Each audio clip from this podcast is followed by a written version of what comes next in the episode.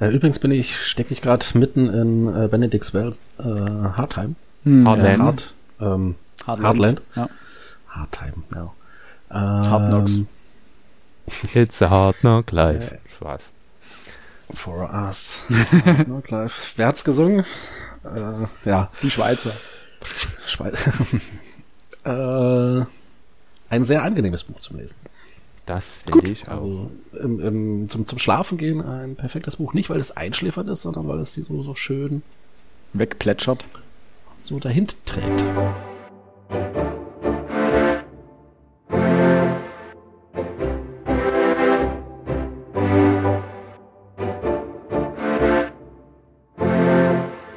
Und damit ein herzliches Hallo zum Frontispitz Podcast. Endlich nach äh, wiedermaliger Verspätung, erneuter Verspätung. Ähm, jetzt funktioniert das Internet. Das ist schön. Ich bin umgezogen und sind alle gesund, mehr oder weniger. Also können wir auch mal wieder eine Folge aufnehmen. Ich hoffe wirklich, dass ich diesmal das letzte Mal sagen muss, im nächsten Monat sind wir wieder pünktlich. Ähm, mit dabei aber natürlich wieder meine beiden liebsten Mitpodcaster, der Alex und der Max. Hallo. Grüßet Gott. Und natürlich ich, meine Wenigkeit Philipp. Und heute wollen wir auch ohne lange Vorrede, damit wir es wieder schaffen, unser selbstgesetztes Zeitlimit einzuhalten, ähm, wollen wir gleich jetzt starten mit dem heutigen Buch, denn wir sprechen über Husch Jostens, eine redliche Lüge.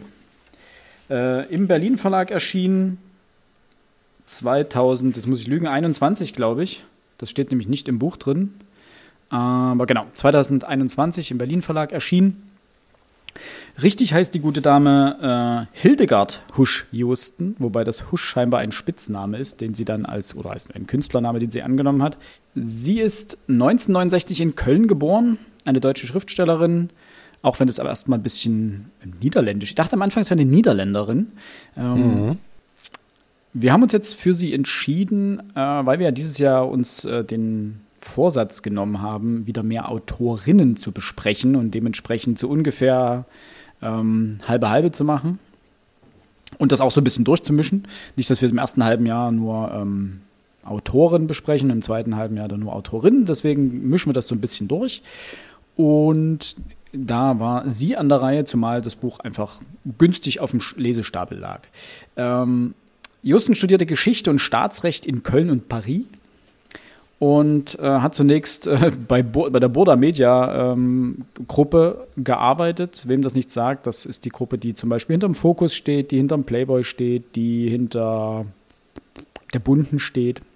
Ähm, und volontierte dann bei der Kölnischen Rundschau, also war quasi viel im Medienbereich unterwegs. Zog Mitte der 2000er Jahre nach London und hat dort für mehrere Zeitschriften etc. gearbeitet und hat anschließend die Pressestelle in der Köln Arena ähm, geleitet. Und Stand heute ist sie Romanschriftstellerin in Köln. Das Buch, was wir heute besprechen werden, Eine redliche Lüge, ähm, ist bereits ihr siebter Roman. Ähm, der erste war In Sachen Josef, Ende einer Freundschaft, ist 2011 erschienen und spielt aber heute keine Rolle. Ähm, ja, das wäre so grob was äh, zur Autorin. Äh, jetzt wird uns äh, Max, glaube ich, wer wollte das kurz zusammenfassen, um was es hier in diesem wunderschönen Werk geht? Und danach kommen wir zu den Kurzeinschätzungen, würde ich sagen. Das können wir so machen. Also grundsätzlich Schön. ist die Geschichte relativ flott erzählt. Wir steigen in eine Geschichte ein mit einer Erzählerin, Elise, oder Elise, wie auch immer, ähm, die uns davon berichtet, wie ihre Zeit in der Domaine de Tourgeville, ich habe keine Ahnung, wie das ausgesprochen wird, ähm, ja, einfach davon erzählt, wie es dort war und ähm, unterbrochen wird die Geschichte immer wieder von quasi gegenwartserzählten Din Dinners mit verschiedenen Gästen, die dort plaudern und bei denen sie, weil sie eben bei einer Familie dort unterkommt und dort quasi Hausmädchen ist, ähm, beiwohnt und quasi als, ja, als Zuhörerin den intellektuellen Ausflügen dort ja einfach, einfach das Interessante rauszieht oder versucht rauszuziehen. Ähm, die Geschichte geht am Ende dann, also es wird uns schon am Anfang angeteasert, irgendwas krasses muss hier passiert sein. Ähm, Aber wie das dann, äh, wie es dann endet, darüber werden wir gleich nach der Spoilerwarnung sprechen. Ich denke, viel mehr braucht es dazu jetzt erstmal gar nicht äh, inhaltlich. Oder würdet ihr noch was ergänzen? Ähm, ja, zwei Dinge vielleicht. Also die, ähm, das Ehepaar, bei, der sie, ähm, bei dem sie unterkommt, äh, sind Philippe und Margot Leclerc. Ähm, und bei denen handelt es sich gewissermaßen um, würde ich sagen, Weltbürger. Das trifft es mhm. doch ganz gut. Ne? Also sie sind so beide Intellektuelle, sind belesen, ähm, generell kulturinteressiert. Beide stehen gut in Lohn und Brot. Ähm, verdienen dementsprechend viel und wohnen in einem, das ist vielleicht noch dazu gesagt, in einem sehr besonderen Haus. Das steht in der Normandie. Und dieses Haus ist rund. Und das gibt es wirklich. Äh, und die, das sei noch vielleicht dazu gesagt, die Autorin selbst war bei den echten Bewohnern dieses Hauses, und das ist Claude Lelouch, glaube ich, wird er ausgesprochen, ähm, und äh, Katharine Benza, oder ja, wahrscheinlich, keine Ahnung, ähm, die dort wohnen. Und dort hat sie sich während des Schreibens dieses Buches ähm, eingenistet, klingt jetzt ein bisschen negativ konnotiert, aber dort hat sie gewohnt, während sie dieses Buch geschrieben hat und ihre Geschichte dann darin angesiedelt.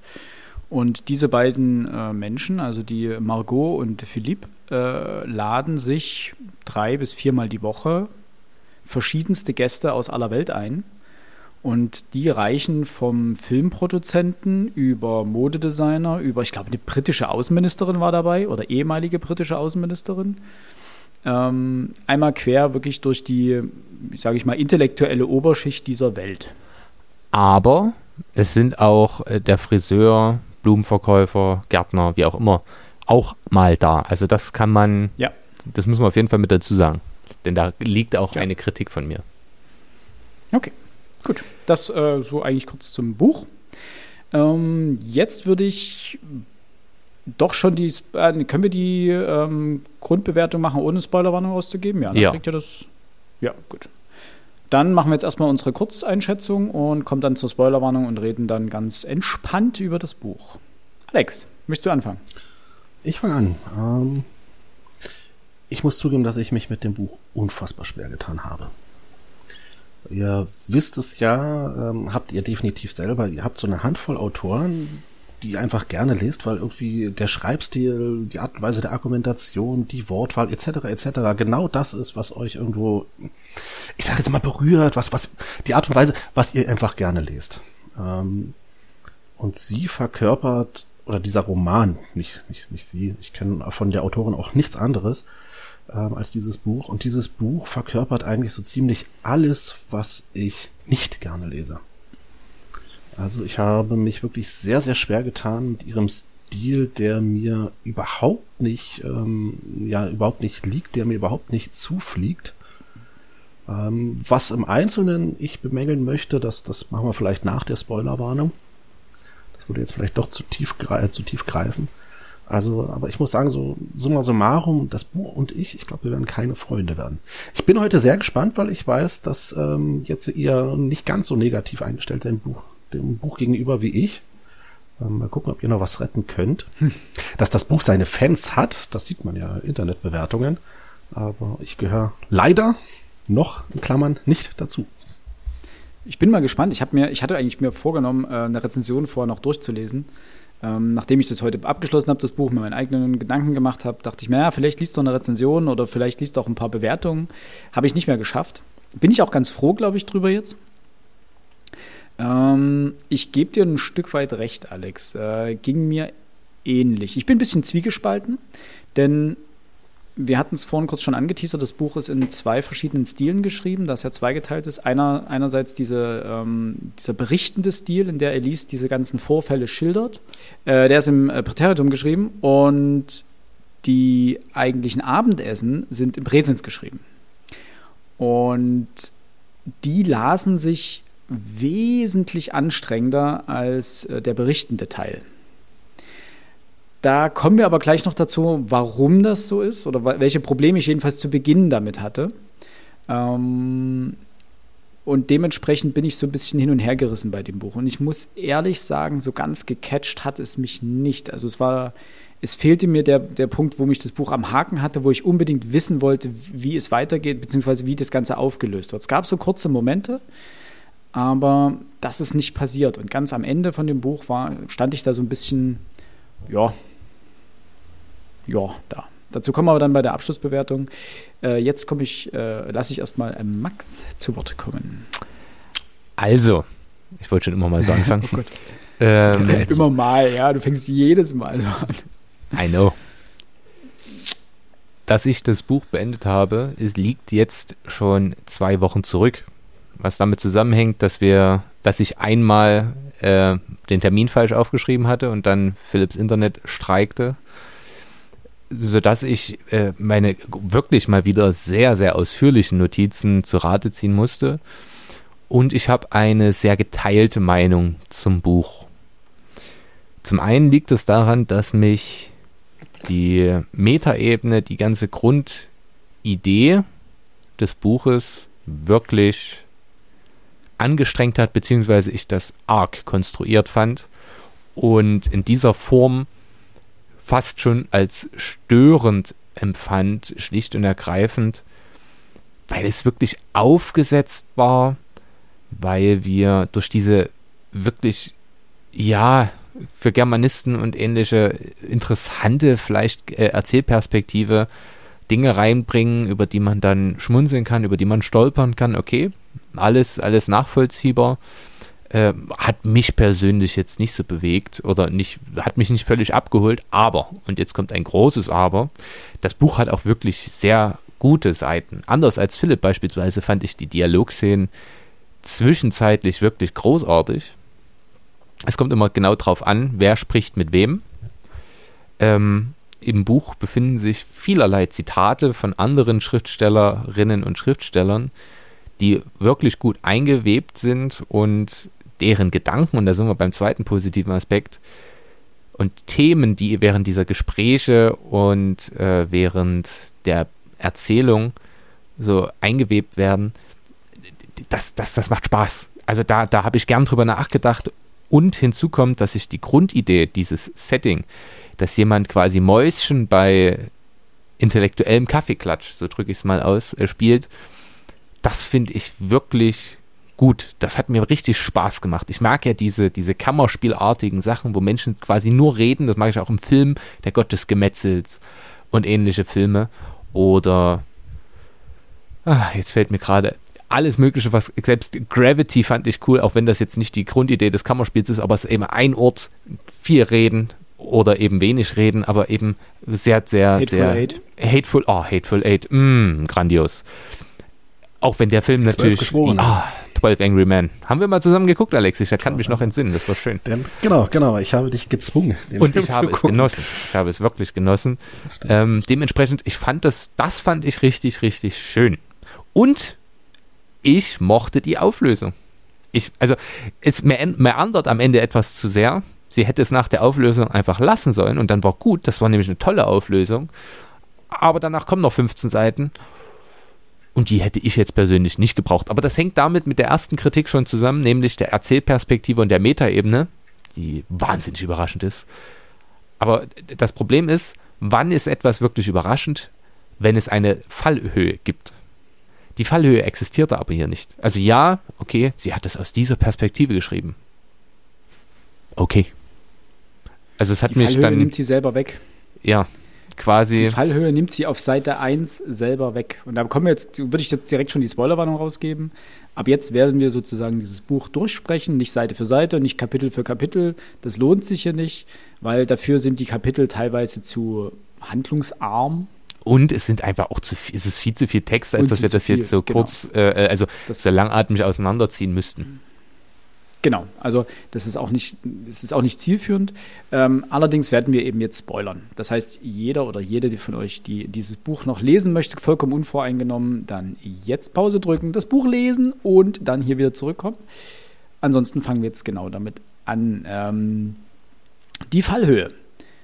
Das ist genau der Punkt, der mich ein wenig, äh, ja, ich weiß nicht, gestört hat, aber sie sagt auf Seite 1, fängt sie schon damit an, zu erklären, dass es bei diesem scheinbar perfekten Ehepaar, denn sie beschreibt Margot und äh, Philipp ja als sehr perfektes Ehepaar, ähm, die wunderbar weltmännisch dort wohnen, in diesem tollen Haus, die jeden Abend oder jeden zweiten oder dritten Abend sich Gäste einladen, so viel äh, Konversation führen über alle möglichen Themen.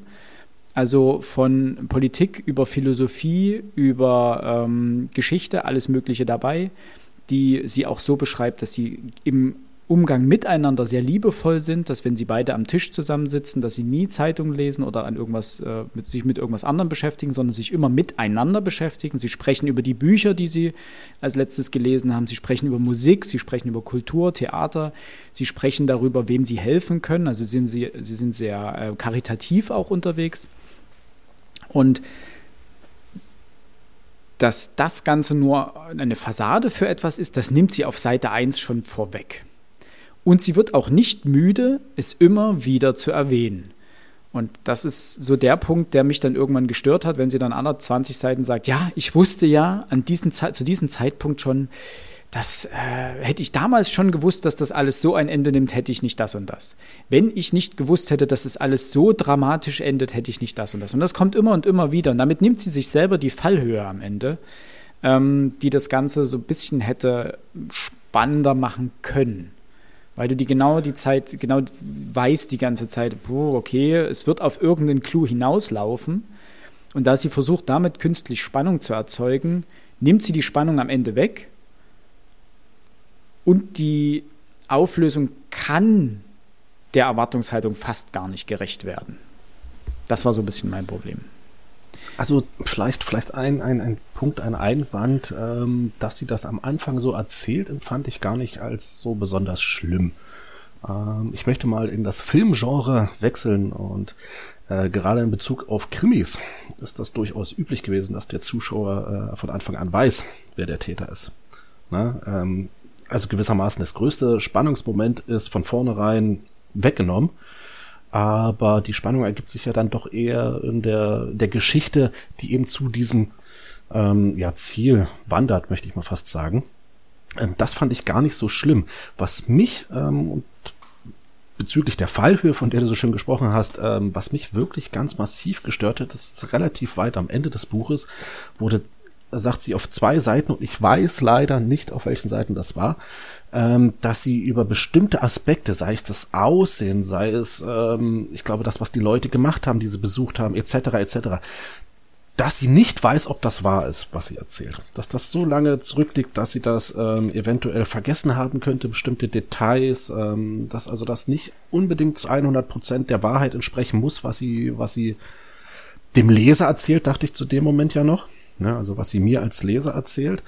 Und da musste ich denn schon sagen, war so mein erster Gedanke, ey, wenn du das nicht weißt, ähm, dann erzähl's doch nicht.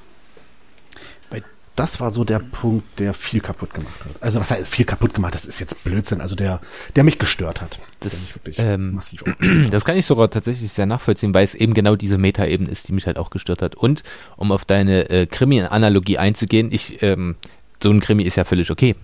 Aber jetzt stell dir ein Krimi vor, bei dem am Anfang die handelnden Personen eingeblendet werden und dann sagt ein Erzähler im Hintergrund, eine dieser Personen hat ein schreckliches Geheimnis. Das ist beim ersten Mal cool. Aber wenn du alle fünf Minuten ja, wieder eine Perspektive ja, ja, auf alle Personen hast, und ich hoffe, sie haben es nicht vergessen, sie glauben vielleicht, dass alle Menschen in diesem Raum cool sind. Aber eine hat ein schreckliches Geheimnis. Und das ist dieses, dieses künstliche ähm, Foreshadowing das, das, das, das, das hat was von Rednern, die immer ankündigen, was sie als nächstes zu tun haben, äh, zu tun gedenken. Und ich möchte im nächsten Schritt darüber sprechen. Nein, sprich darüber und kündige nicht an, dass du es darüber sprechen wirst. Das wissen wir, dass du gerade sprichst. Mach einfach. Und es bringt in dieser Form eben nichts. Und das hat mich, das hat mich tatsächlich angestrengt. Aber Philipp möchte etwas ergänzen. ähm, ich habe dann immer das Gefühl, dass der Autor seine oder die Autorin dass die Leserschaft für blöd hält.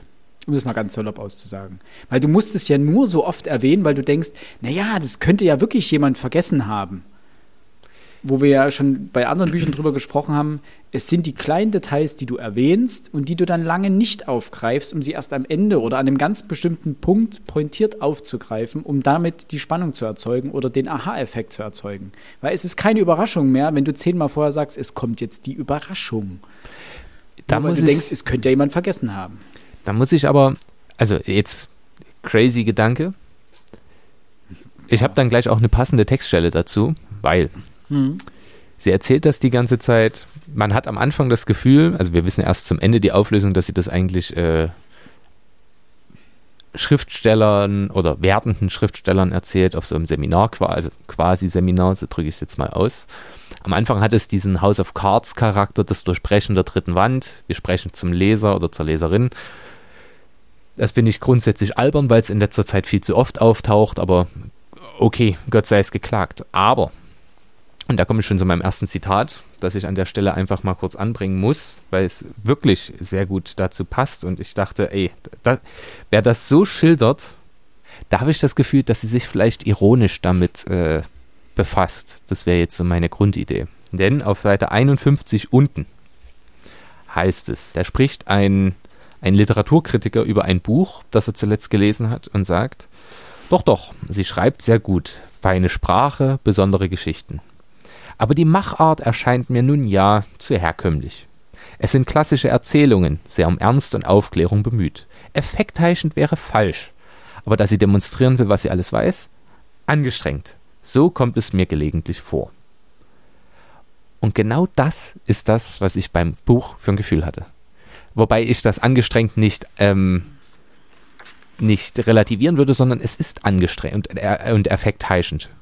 Man will hier einen Effekt erzielen mit dieser ganzen Metaebene, der gar nicht notwendig ist. Die Geschichte ist als solche doch eigentlich ganz gut. Was natürlich auch spannend ist, sie erzählt es ja quasi, also das, die, die, die äh, berichtete Zeit ist quasi jetzt.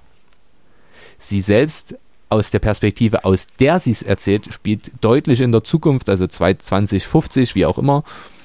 Ähm, und springt dann manchmal auch noch in der Zeit ein Stück zurück. Auch das ist völlig okay. Das hätte mir schon gereicht. Das ist nämlich eine coole Perspektive grundsätzlich, ähm, wie sie da berichtet. Alles andere ringsrum war doch gar nicht notwendig. Aber die Idee könnte natürlich sein, dass sie sich ironisch quasi mit solchen Sachen auseinandersetzt, mit diesen Perspektiven innerhalb von gegenwartsbezogenen Büchern. Könnt ihr mir folgen?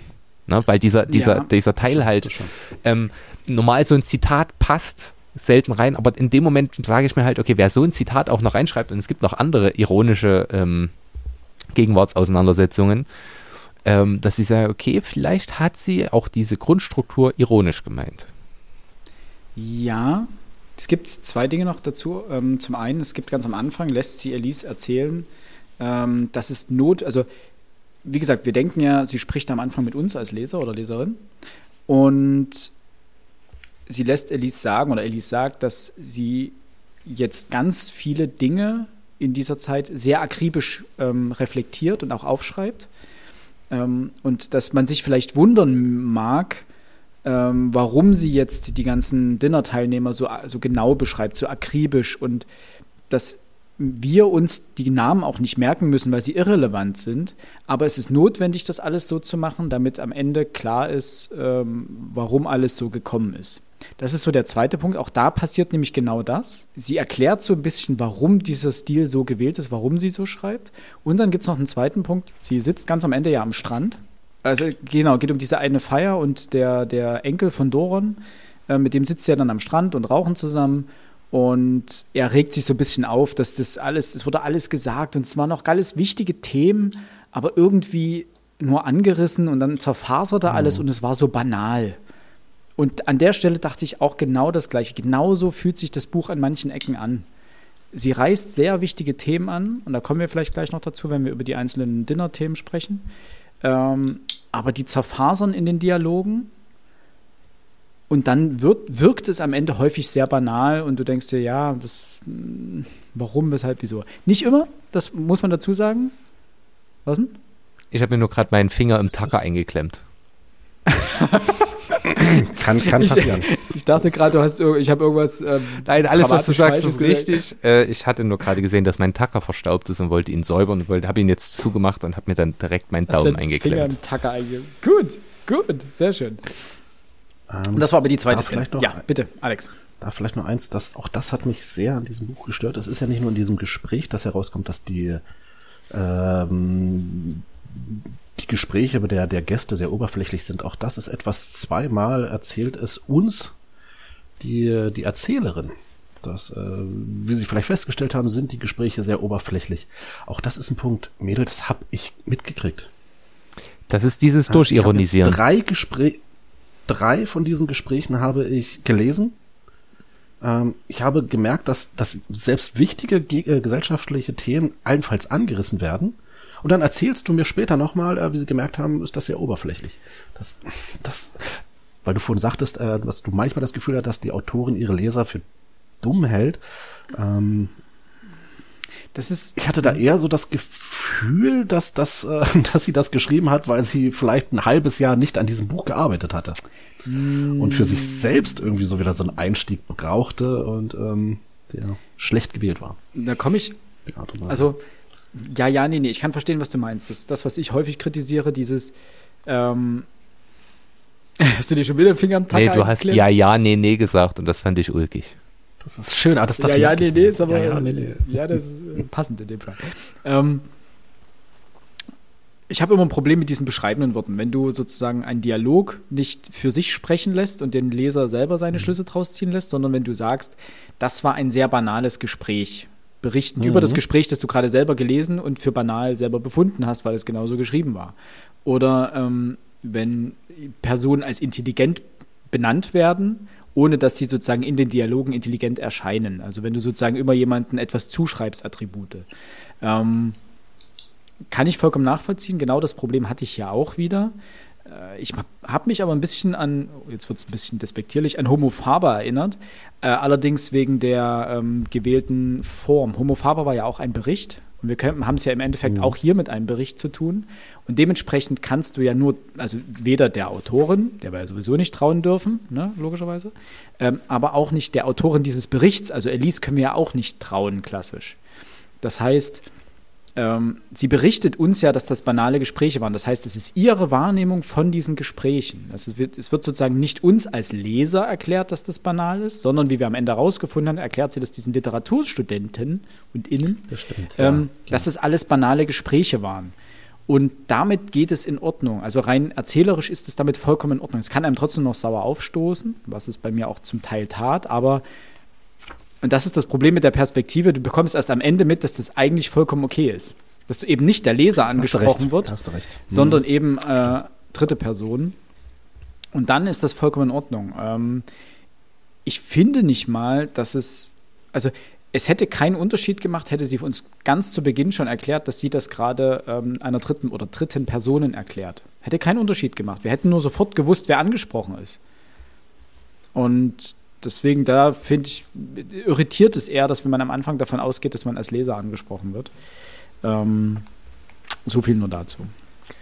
Es hätte lediglich den Unterschied gehabt, dass dieses Stilmittel ähm, des Durchbrechens der vierten Wand übrigens, Max, ähm, das, das hätte es nicht gegeben. Also wann immer äh, die Autorin sie sagt, äh, wie sie wissen, etc., etc., ne, ähm, dieses Stilmittel wäre halt weggenommen worden. Aber wäre egal gewesen. Ähm, ich, ich bin da, bin da voll auf Max Seite. Ähm, in Film ist dieses, dieses Mittel vollkommen legitim. Ich meine, das kommt sowieso häufig in Komödien vor. Ähm, ich finde das klasse, sowas. In Romanen, ja, was, was, hm, ja. Ja, muss man, muss man nicht. Man kann es ja nicht auf Zwang einsetzen. Das ist so das Problem. Ja, es funktioniert eben. nicht überall. Es ist ein geiles Stilmittel. Aber ja, Max?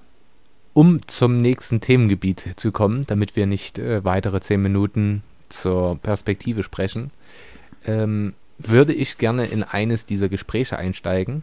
Denn in diesen Gesprächen fallen häufig, also aus meiner Sicht wirklich gute Ideen, gute Gesprächsideen, Gesprächsanlässe und eins davon befindet sich auf Seite 35. Dort fällt nämlich der groß, also wirklich aus meiner Sicht ist es ein großartiger Satz, auch wenn ich ihm nicht zustimme, aber er ist wirklich schön. Jeder auch nur halbwegs interessante Mensch ist früher oder später mit Untreue konfrontiert. Das finde ich ist ein grandioser Satz, ob man den jetzt teilt oder nicht. Das wird dann auch noch ähm, ausgeführt. Ähm, Monogamie ist eine Illusion. In Frankreich gehen jeder zweite Mann und jede dritte Frau fremd. Tendenz bei den Frauen steigern, steigend und so weiter. Und dann wird das auseinandergenommen und dann. Ich fand das interessant, diesen Gesprächen einfach beizuwohnen, ein bisschen zu lauschen, mir die Ideen der Person anzuhören. Das, das fand ich einfach, einfach gut wirklich gut und mir selber Gedanken darüber zu machen, weil dazu führen ja diese Gesprächsrunden. Man überlegt sich stets, was wäre, wenn ich selbst Teil dieser Gesprächsrunde wäre? Wie würde ich mitreden? Was würde ich zum Besten geben? Wie würde ich mich präsentieren? Zumindest geht es mir so. Ähm, es geht ja auch Elise so. Sie sagt das ganz am Anfang auf Seite 9. Ähm, denn meine Gewohnheit erschloss mir unbeabsichtigt vielerlei Offenbarungen. Ich hörte zu. Und ich tat dies aus einem einzigen, mir erst seit dem Sommer in der Domaine de Tourville äh, klar vor Augen stehenden Grund. Ich fürchtete unter all jenen, die mir begegneten und die mir unaufgefordert für ihr, ihr Innerstes offenlegten, den einen Menschen zu versäumen, der mir wirklich etwas zu sagen hatte. Und so weiter. Ähm, das ist ein großer Punkt und das ist, das ist eine der Stärken des Buchs. Es gibt sowohl in den Passagen, in, der, äh, in denen Elise berichtet, sehr, sehr starke Momente, weil de facto ist das eine Art Selbstfindungstrip. Jetzt klingt ein bisschen negativ, also soll gar nicht so negativ klingen, aber ähm, eine Selbstfindungsphase von Elise, diese Zeit äh, in der Normandie, ähm, weil sie ganz viel lernt, sowohl über sich als auch über be zwischenmenschliche Beziehungen, als auch über, das ist übrigens ein Punkt, den ich ein bisschen strittig finde, sie sagt, sie lernt sehr viel über die Liebe, ähm, die spielt aber eigentlich fast komplett keine Rolle hier. Jedenfalls ihre Liebschaften in irgendeiner Form, die werden immer nur angerissen, bleiben relativ nebulös.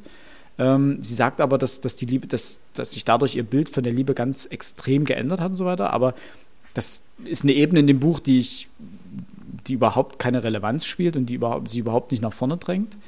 Ähm, was auch. Aber äh, dieses Mäuschenspielen ist, äh, ist, ein, ist ein guter Punkt. Also der macht, der macht auch wirklich Spaß, diesen Gesprächen zu lauschen. Max? Fandet ihr? Ähm, ach, Entschuldigung, Max. Nee, äh, ich wollte nur, äh, weil auch das im Buch ja thematisiert wird, diese Bindungslosigkeit der Gegenwart quasi. Und das äh, ist auch so eine Frage, findet man die Erzählerin des Buches sympathisch? Und das kann ich grundsätzlich verneinen. Es gibt viele Momente, in denen ich mir denke, ach, Mensch.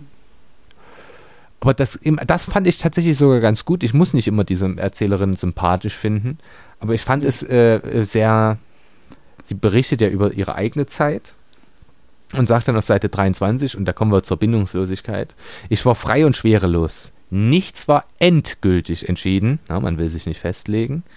Alles konnte gedacht und gemacht werden. Keine Verpflichtung, keine, Ver äh, keine Bindung sperrte mir, versperrte mir einen Weg, sondern alles, mein ganzes Leben, könnte von hier aus in alle Richtungen ranken. Und das Interessante an der ganzen Geschichte ist, so enden quasi ihre Beziehungen, von denen sie äh, berichtet, auch. Ja, das sind, ja, das ist mal ne, ein netter Typ und mit dem habe ich, den habe ich geheiratet und das passte ganz gut und meine Eltern wollten das ja sowieso aber eigentlich habe ich mich dann wieder losgesagt und lebe jetzt auf meinem Kahn. Auch den habe ich nicht hundertprozentig begriffen, was es damit jetzt auf sich hat und warum das kommt, aber mag sein. Ich fand aber dieses, diese Beschreibung ganz passend, weil es sehr gut in, die, in, den, in den Zeitgeist passt. Ja, dieses, ja. dieses, man will sich nicht binden. Genauso. Ah, nee, erstmal Alex. Erstmal Alex. Ähm, vielleicht bloß da auch noch eine, eine, eine Erwähnung. Ähm, diese, ich glaube, dieses, dieses dieses Boot, auf dem sie jetzt lebt, ähm, ich glaube, das ist so gewissermaßen die, oder soll, lasse ich mich gerne berichtigen, aber das soll so gewissermaßen der Endpunkt jener Entwicklung sein, der im Sommer ähm, auf diesem Chateau oder was das da sein soll, ähm, in der Normandie seinen Anfang genommen hat. Was jetzt kurioserweise dafür, dazu führt, dass man dieses Buch durchaus auch als so eine Art Coming-of-Age-Geschichte ähm, lesen kann.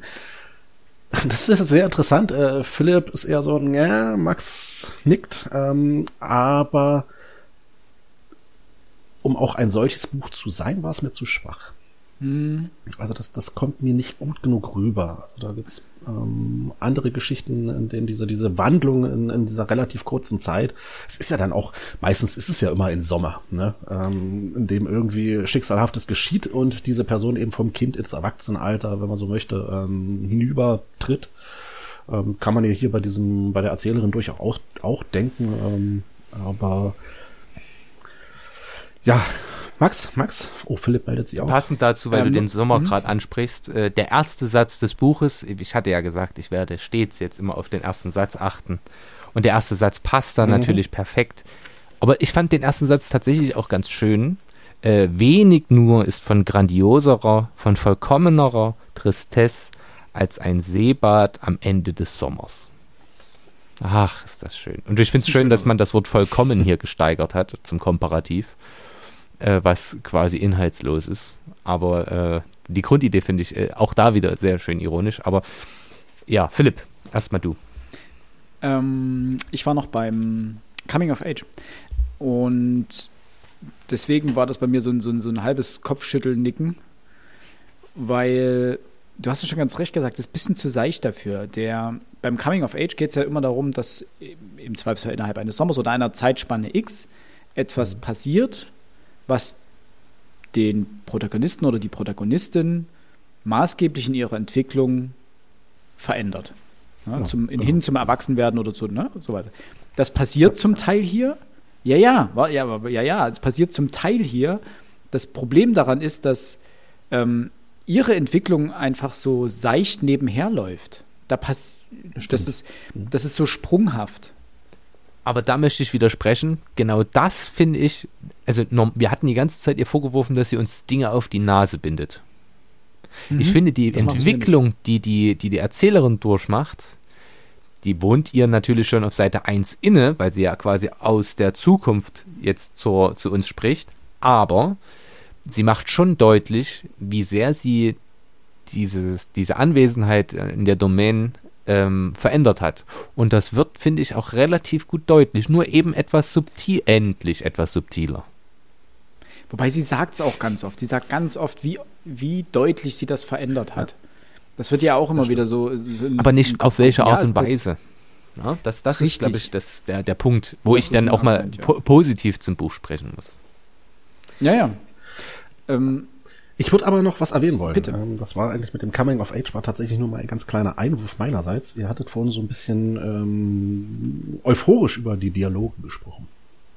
Äh, die haben mir auch überhaupt nicht gefallen. ähm, was kurioserweise äh, mit der Figurenzeichnung auch zusammenhängt. Äh, wir wissen ja von den Figuren und auch von den Dialogen an sich, dass die Themen, Thematiken, die besprochen werden, allenfalls oberflächlich, allenfalls angerissen werden. Ja, und dass das Ganze auch sehr intellektuell ausgekleidet ist. Und ähm, erinnert ihr euch noch, ich weiß leider nicht mehr, welches Buch das war, ähm, Sapkowski äh, Witcher, da gab es in einem diesem Buch diese, diese, diese vier oder fünf Seiten, wo nur Dialog war. Nicht ein einziges Mal wurde dazwischen gesagt, sagte Gerald, ne, ja. und, und Ciri fragte und Jennifer erwiderte, etc. Das gab es auf vier Seiten nicht und du wusstest trotzdem auf der vierten Seite, wer gerade spricht.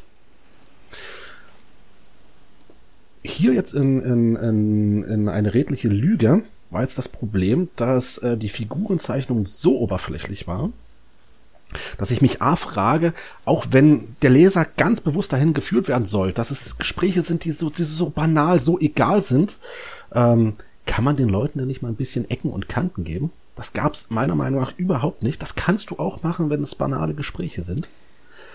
Und ähm, zum anderen, diese, Dia diese Dialoge liefen immer gleich ab. Es gab irgendwo ein Argument, es gab eine Antwort und dann war die Sache erledigt. Ne, dann ist zum nächsten Thema ge geswitcht worden. Ähm, auch das überhaupt ein Punkt, der mich diese, dieser Gegenwartsbezug, wie ihr das so schön gesagt habt, ähm, ich meine, das sind jetzt Themen, die jetzt gerade irgendwo aktuell sind. Ähm, sei das Identitätspolitik, sei das ähm, die, die Ehe für alle, sei das Rassismus, sei das, ich weiß gar nicht, also alles, was irgendwo jetzt in linken Spektren irgendwo großartig diskutiert wird, findet sich auch in diesem Buch. Ich muss zugeben, ich finde das ganz cool, dass ähm, die Autorin da scheinbar auch eine, eine, eine sehr anständige Meinung zu den einzelnen Themen hat. Aber ich hatte beim Lesen auch dieser Dialoge sehr häufig das Gefühl, dass das eigentlich nicht wirklich die Figuren sind, die dort sprechen, sondern dass uns die Autorin irgendwo ihre Meinung mitteilen möchte. Und da gab es so einige Male die Momente, wo ich sagte, Mensch, dann schreib doch bitte einen Blog und keinen Roman. Max, Max. Da Max. möchte ich gern drauf eingehen, denn ich habe dann auch noch was dazu. Genau das fand ich nämlich äh, stimmig, weil es gibt ganz viele Momente, in denen mhm. die Autorin quasi eine ich nenne es mal, woke aktuelle Meinung vertritt, aber dann in, ihrer, in ihren Grundfesten quasi erschüttert wird. Im Sinne von, sie lernt, mhm. oh Gott, so habe ich da noch gar nicht drüber nachgedacht. Ich gebe folgendes Beispiel. Sie diskutiert mit, ähm, ach, wie heißt der Mann? Margot, nee, Margot ist die Frau. Claude, heißt der Claude? Doran, meinst du hier den, Du, den Onkel? nee, nicht Doran. Der, norma äh, der normale Mann klingt jetzt komisch, aber der Mann, bei dem sie wohnt. Der, äh, ach so, Philipp. Philippe, ja klar, Philippe. Ähm, sie diskutiert mit Philippe dass darüber, dass sie sich mehr als Französin als als Deutsche fühlt. Und gibt ihm ganz viele Argumente, was alles blöd ist an Deutschland. Und deswegen bin ich lieber Französin. Und er antwortet ihr auf Seite 72, kurz vor dem zweiten Dialog. Philipp ließ meine Ausführungen eine Weile auf sich wirken und bilanzierte schließlich, dass ich auf sehr deutsche Weise keinen einzigen Gefühlsgrund für meine Verbundenheit mit Frankreich genannt, sondern nur rationale Argumente gegen Deutschland angeführt hätte, denen bei näherer Betrachtung übrigens auch Frankreich nicht standhalte. Und dies, fügte er hinzu und lächelte, entlarve mich als Deutsche so klischeehaft wie meine lobenswerte Pünktlichkeit und meine mustergültige Zuverlässigkeit. Sehe man davon ab, dass ich sympathischerweise lieber lesen, statt pu- putzen würde. Ich geriet ins Stottern. Identität, dachte ich, bedeutete nichts anderes, als sich selbst zu gleichen. Aufgerundet konnte es bedeuten, zu wissen, wer man war. Aber wer wusste das schon zuverlässig? Wie viel verfälschte Erinnerung lag darin, wie viel Zuschreibung, wie viel Wunschvorstellung? Identität bedeutete vermutlich auch, eben nicht wählen zu können, wer man war, weil bestimmtes in der DNA lag und so weiter und so weiter. Quasi ihre eigenen, die, diese woken Grundfeste sich eher nicht für sein Heimatland interessieren lieber die meine Identität liegt woanders. Und ich ach das ist so, ein, so was Schönes. Und wir begründen das alles ganz rational. Aber Identität hat eben auch was mit Gefühl zu tun und so weiter und so fort.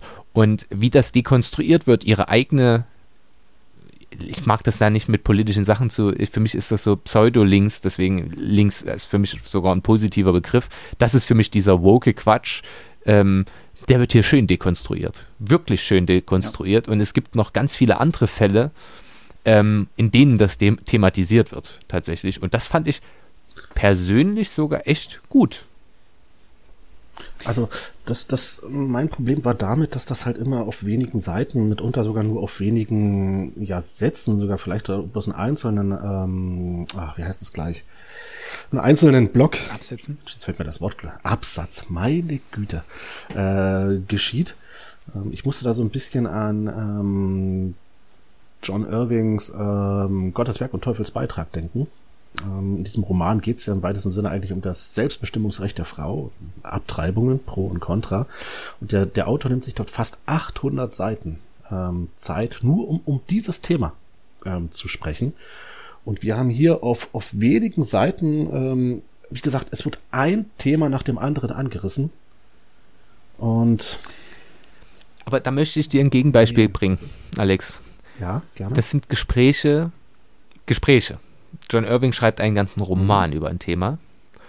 Sicher, Und sicher, ähm, sicher. ich weiß nicht, ob du von Ferdinand von Schirach Gott gelesen hast, denn darum geht, da geht es ja quasi nicht, um, noch nicht, noch nicht, noch nicht. ähm, Sterbehilfe. ne? in einer Gerichtsverhandlung. Dort stellt man dann aber fest, all der gesamte Rahmen, ne, die Argumente werden vorgetragen und die werden sogar wirklich gut argumentiert und alles, alles schön gut. Aber der Rahmen, das, der ist aus Pappmaché. Denn das würde niemals, niemals würde das bei einer Gerichtsverhandlung so diskutiert werden. Oder generell in diesem Rahmen so diskutiert werden. Das passt null zu dem Übergeordneten, dass man eine Fragestellung sehr, sehr wirklich intensiv, aber gleichzeitig auch quantitativ vielfältig, also in großer Breite diskutieren kann.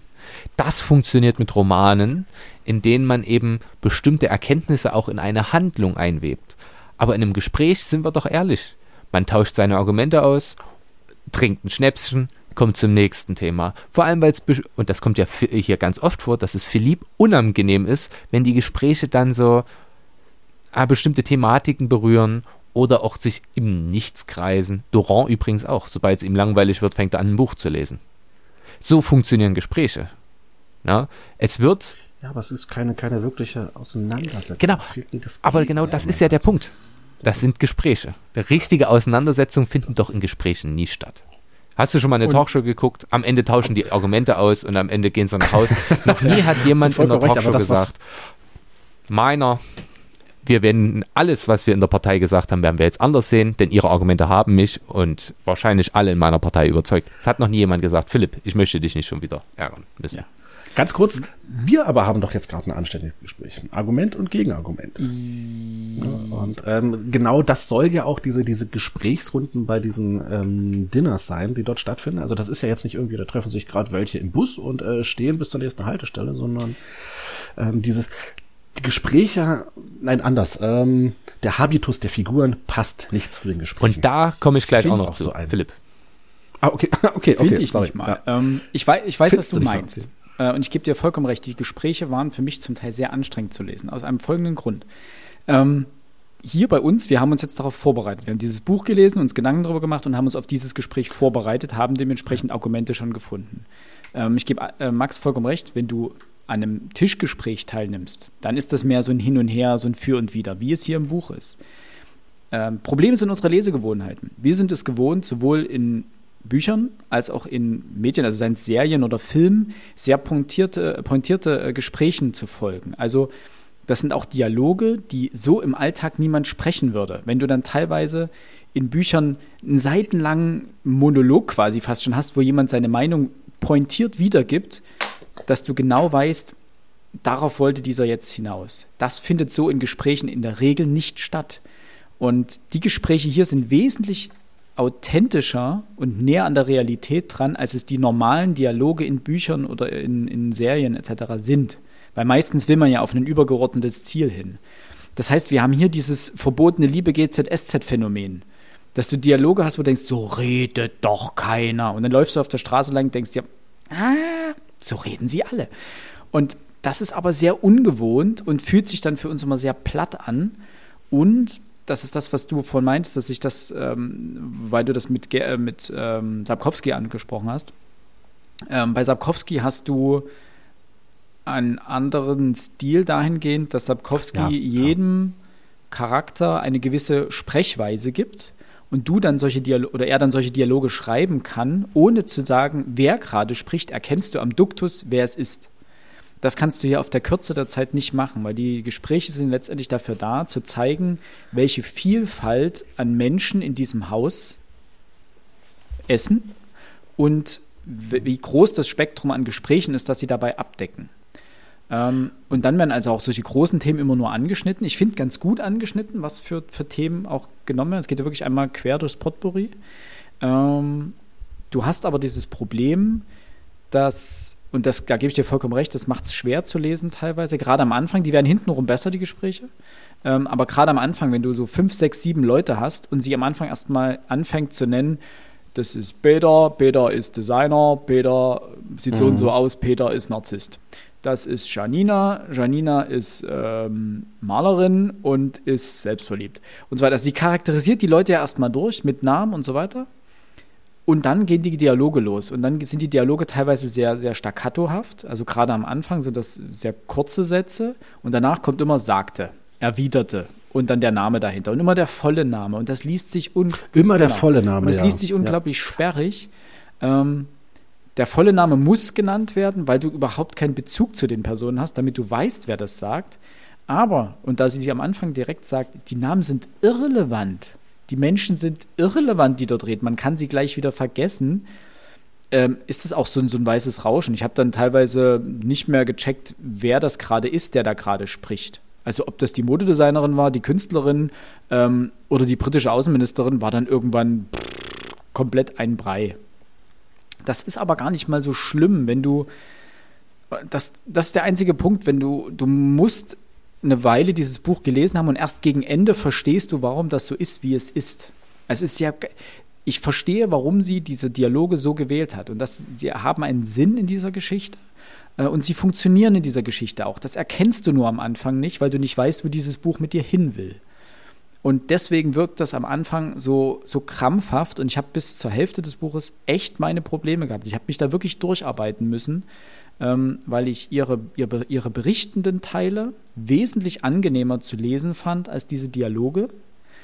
Und weil es zwischen diesen Szenen, wo sie wirklich herausragend gut schreibt, was sie kann, einfach Szenen gab, die mich echt angestrengt haben.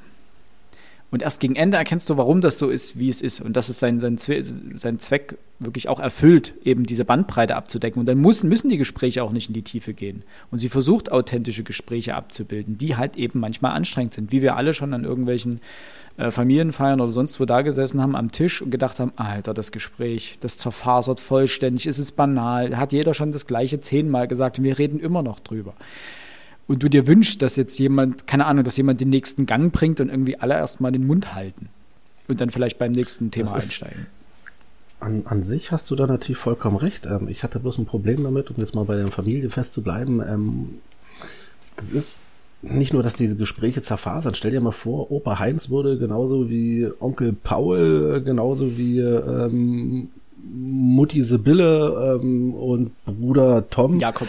exakt dieselbe Art und Weise haben zu sprechen. Exakt dieselbe Art und Weise haben dieses des Argumentierens, des es gibt keine Unterschiede zwischen den Figuren. Und du hast es ja gesagt, die, die Figuren werden ja ein, äh, ein, eingangs immer so ein bisschen charakterisiert und du kannst doch Narzissten durchaus auch narzisstisch sprechen lassen. Das Gespräch kann ja trotzdem oberflächlich sein. Dafür hat sie, glaube ich, nicht ja? den Raum. Aber es ist, also die Zeit. es sind Abziehbilder, also das ist exakt immer ein und dasselbe. Diese, diese Figuren sind austauschbar. Ob das jetzt hier der britische Außenminister ist, ähm, ist vollkommen egal. Das könnte genauso gut der deutsche Fliesenleger sein. Und beide sprechen Gleich. in einer Art und Weise, die dem Habitus, deswegen hatte ich das von eben gesagt, beiden nicht entspricht. Es ist sehr plakativ. Das ist das, das genau, sehr, was, was Max ganz am Anfang sagte, es ist unfassbar, es wirkt unfassbar konstruiert. Und um ja. auf den Habitus zu kommen und quasi in das nächste, mhm. meinen einen wirklichen Kritikpunkt von mir überzuleiten, ja. Das ist mir dann im, im, zweiten, im zweiten Diner aufgefallen. Sie haben als Gäste quasi sehr einfache Bürger, ähm, den Gärtner und die, keine Ahnung, die Friseuse, den Fischfachverkäufer. Ich habe keinen blassen Schimmer, wer das war. Wie wir schon gesagt haben, die Figuren sind völlig irrelevant. Es sind einfache Leute da. Aber wie die Argumente austauschen, ist quasi genauso, wie wenn dort hochgradig Intellektuelle da sind. Und dort hatte ich wirklich genau, das Problem, dass ich genau. gesagt habe, so Argument, also ich rede hier auf dem Dorf und wir sind dort in, in einem Dorf, das ist die Normandie. Ich habe nicht nachgeguckt, wie viel dort den, äh, den Front wählen oder den Rassemblement National. Ähm, wie reden die miteinander? Und die reden genauso wie die anderen. Und das fand ich wirklich befremdlich, denn das ist schlicht, also da, da fällt für mich die Fassade. Dann stellt man fest, äh, hättest du doch einfach den anderen genommen. Ja, die Grundidee ist, dass sie hier die einfachen nehmen, um eben klar zu machen, okay, die laden sich wirklich alle ein. Und offensichtlich hat das seine Gründe, wo, das hat Philipp ja schon angemerkt, dass es am Ende noch aufgelöst wird. Alles schön, schön und recht von mir aus, gern. Wenngleich, und das ist nicht der Punkt, und da passt das zu Alex, die Figuren sind völlig austauschbar dort in diesen Dialogen. Auch da gibt es interessante Punkte. Und die Argumentationen sind wirklich so, wie man das in Gesprächen hat. Beispiel. Ich brauche den anderen. Hier. Äh, Seite 102. Es ist, wie Henry äh, Henri es eben gesagt hat. Statistik hilft reichlich wenig, wenn es sich eben anders anfühlt die Leute machen sich halt alle nicht mehr klar, wer sie sind, wo sie leben und wie gut es ihnen eigentlich geht. Sie sind frei, sie haben zu essen, es gibt Chancen, Möglichkeiten, Sozialsysteme, aber sie protestieren wegen jedem Mist. Demnächst noch wegen der verdammten Sitzheizung unter ihrem Hintern im Auto, wonach in Afrika kein Hahn krähen würde. Ob nun in Afrika gerade eine bla bla bla bla bla. Und diese Argumentation, ja, die Kinder in Afrika, die würden sich da nie drüber beschweren. Ihr mit und ich spreche jetzt nicht als ich, sondern na, ich verstelle die Stimme, weil ich eine andere Rolle einnehme. Ihr mit eurem Gender Gaga, das stört die Leute in Afrika da auch nicht. Na, genau das so wird argumentiert. Das passt, aber so argumentieren die anderen auch. Na? Äh, das fand ich schon clever. Eine andere Sache, die ich ganz schön fand, äh, war auch da ironisiert mit ihrer eigenen Rolle, diesmal aber tatsächlich auch so hinterfragt, dass ich dachte, ach ja, clever. Denn, Seite 97, aber ich habe schon an der Uni festgestellt, dass viele Menschen, die Toleranz und Offenheit einfordern, anderen Ansichten oft unversöhnlich und verschlossen gegenüberstehen. Ich kenne diesen Widerspruch seit frühester Kindheit. Niemand ist rigoroser als Menschen, die sich für tolerant halten. Und dieser Satz ist doch fantastisch. Ja. Wirklich, der ist Ja, aber das ist so eine Plattitüde, die in letzter Zeit so häufig überall zitiert Aber die ist doch wirklich wahr. Ist wirklich, man kann, und da- das Schlimme ist ja, dass der Toleranzbegriff in, in, in vor allem auch in der aktuellen im Diskurs so inflationär benutzt wird, dass er quasi allen Wert verloren hat, der eigentlich in ihm schlummert, nämlich Toleranz als das Ertragen einer anderen Meinung. Wir hatten es, ich hatte es schon mehrfach gesagt, so erkläre ich es meinen Schülern auch immer. Wenn euch richtig kalt ist und ich lasse ein Fenster aufmachen und ihr sagt, aber es ist so kalt, dann seid ihr tolerant, wenn ihr das offen lasst. Dann ertragt ihr es wirklich. Wenn euch aber auch warm ist, dann seid ihr nicht tolerant, nur weil ich ein Fenster aufmache. Denn dann wollt ihr das ja auch. Das ist nicht tolerant, wenn ihr eine Sache gut findet und jemand sagt, ja, nee, also ich sehe das auch so. Dann ist das einfach gar nichts. Das ist einfach Zustimmung. Toleranz ist, du bist anderer Meinung, aber respektierst das, tolerierst das, was der andere sagt. Du erträgst es. Lässt es einfach stehen.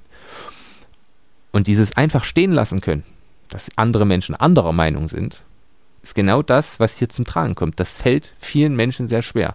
Und wir stellen ja fest, ich, ich stimme in vielen Fällen mit euch überein, in manchen Fällen stimme ich gar nicht mit euch überein, gebe meinen Punkt, versuchen, wir, wir alle versuchen das. Es ist noch nicht groß vorgekommen, außer bei Franka Potente fällt mir gerade ein, wo ich völlig anderer Meinung war als Alex. Und trotzdem können wir noch miteinander sprechen. Na? Und genau das ist der Punkt. Na klar. Ja.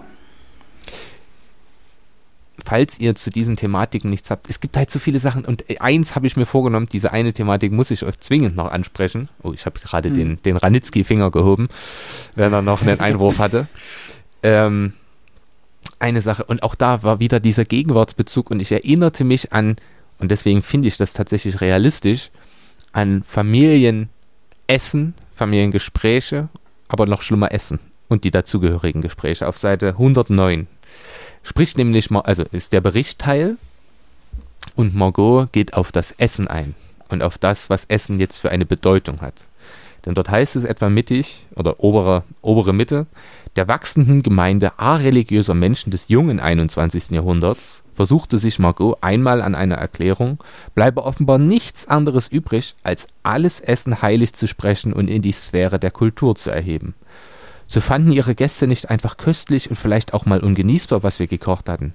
Sie achteten akribisch darauf, was sie aßen, erkundigten sich nach der Herkunft und Zubereitung der Speisen, reagierten allergisch auf Nüsse oder vertrugen kein Gluten, demonstrierten Weltläufigkeit und Rang in der Kommentierung von Menüs und Weinen. Manchmal stritten sie bei Tisch über Ernährung so intensiv wie über Politik, postulierten im Veganismus oder kohlenhydratfreien Dasein Heilsversprechen und ewiges Leben. Und dann ging es eben bloß nicht mehr ums Schmecken und eine Mahlsgemeinschaft, sondern um die menschliche Existenz an sich, ihre Daseinsberechtigung und so weiter. Und ich habe mich, und ich weiß, dass die Personen, die ich hier meine, gerade zuhören, wenn sie das dann hören werden. Ich habe mich so an Essen, die letzten Essen in Familie erinnert gefühlt und wie sehr mir es auf den Sack geht, wenn man immer, niemand lebt in dieser Familie vegan und alle wirklich spritzen sich darauf voll, oh, ich habe das vegan gekocht und das stammt eigentlich von da und das habe ich aber so gemacht und mein Gott, es gibt relevante Themen und es gibt Essen. Iss, es schmeckt gut. Danke. Und jetzt wieder zu etwas Interessantem. Aber dieser quasi religiöse Glaube, dass Essen irgendetwas bedeutete, was darüber hinausgeht, als dass es schmeckt, liegt, und da finde ich diese, diese Diagnose ebenso grandios, liegt eben darin, dass die Menschen keinen Glauben an irgendwas Übernatürliches mehr haben. Und diese, dieses, dieses Glauben auf, auf Essen transferieren trans und dadurch eine Transformation ins Transzendente von Essen stattfindet, die ich absolut albern und wirklich völlig kulturlos finde. So, mein Rant ist damit beendet.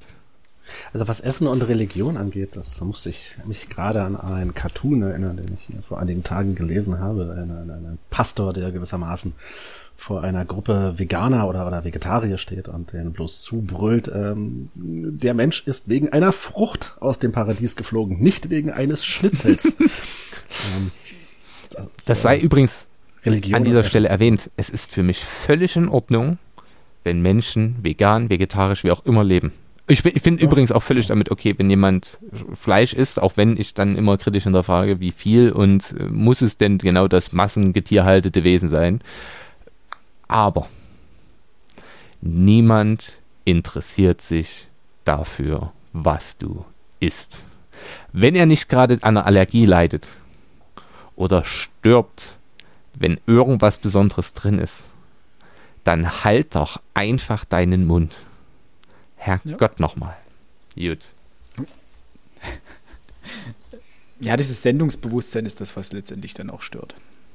Egal, kommen wir weg vom Essen. Äh, Zurück zum Buch. Ähm, habt ihr noch große Themenblöcke, die ihr hier besprochen haben wollt? Denn ansonsten. Ähm, Ich habe noch ein paar Kleinigkeiten. Paar Kleinigkeiten.